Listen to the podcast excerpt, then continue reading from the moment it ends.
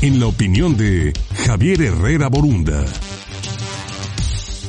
Como todos los jueves, saludo por supuesto a Javier Herrera Borunda. Adelante Javier, buen día.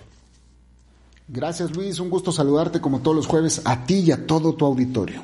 Quiero aprovechar el espacio para hablar sobre la importancia de la figura del titular de la Comisión Nacional de Derechos Humanos u ombudsman en nuestro país. La palabra proviene del sueco y significa defensor del pueblo. Es una institución jurídica que funciona en muchos países como el escrutador del gobierno. Su finalidad, señalar cuando los representantes de la ley abandonan el cumplimiento de sus responsabilidades o bien se exceden en el uso del poder en detrimento de los derechos de los individuos. En México, desde 1989, dentro de la Secretaría de Gobernación se creó la Dirección General de Derechos Humanos. Un año más tarde, por decreto presidencial, se crea la CNDH.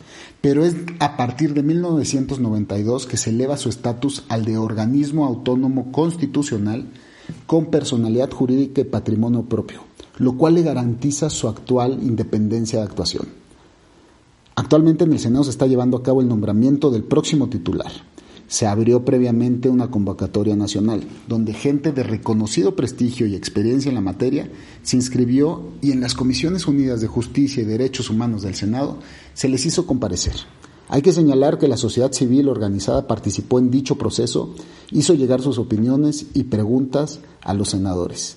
Se requieren de dos terceras partes del Pleno para elegir al nuevo titular. En dos rondas de votaciones el jueves pasado, nadie obtuvo dicha mayoría y el día de hoy se espera que se lleve a cabo otra ronda de votaciones, posiblemente más, y el acuerdo sobre quién será el titular se antoja aún lejano. Va a haber mucho movimiento, negociaciones, hasta que haya un perfil que la mayoría calificada considere como idóneo. Pero la situación de que no haya un acuerdo, que se evalúen más perfiles, que se lleven varias rondas de votación, no debe de preocupar, al revés. Es el sistema de pesos y contrapesos de la teoría del Estado lo que estamos viviendo en tiempo real y eso, al menos desde el punto de vista jurídico, hay que celebrarlo. Seguramente pronto tendremos un nuevo titular de la Comisión de Derechos Humanos para que vele por los intereses del pueblo. Y este proceso seguramente le va a dar legitimidad. Soy Javier Herrera Borunda, esta fue mi opinión y les mando muchos saludos.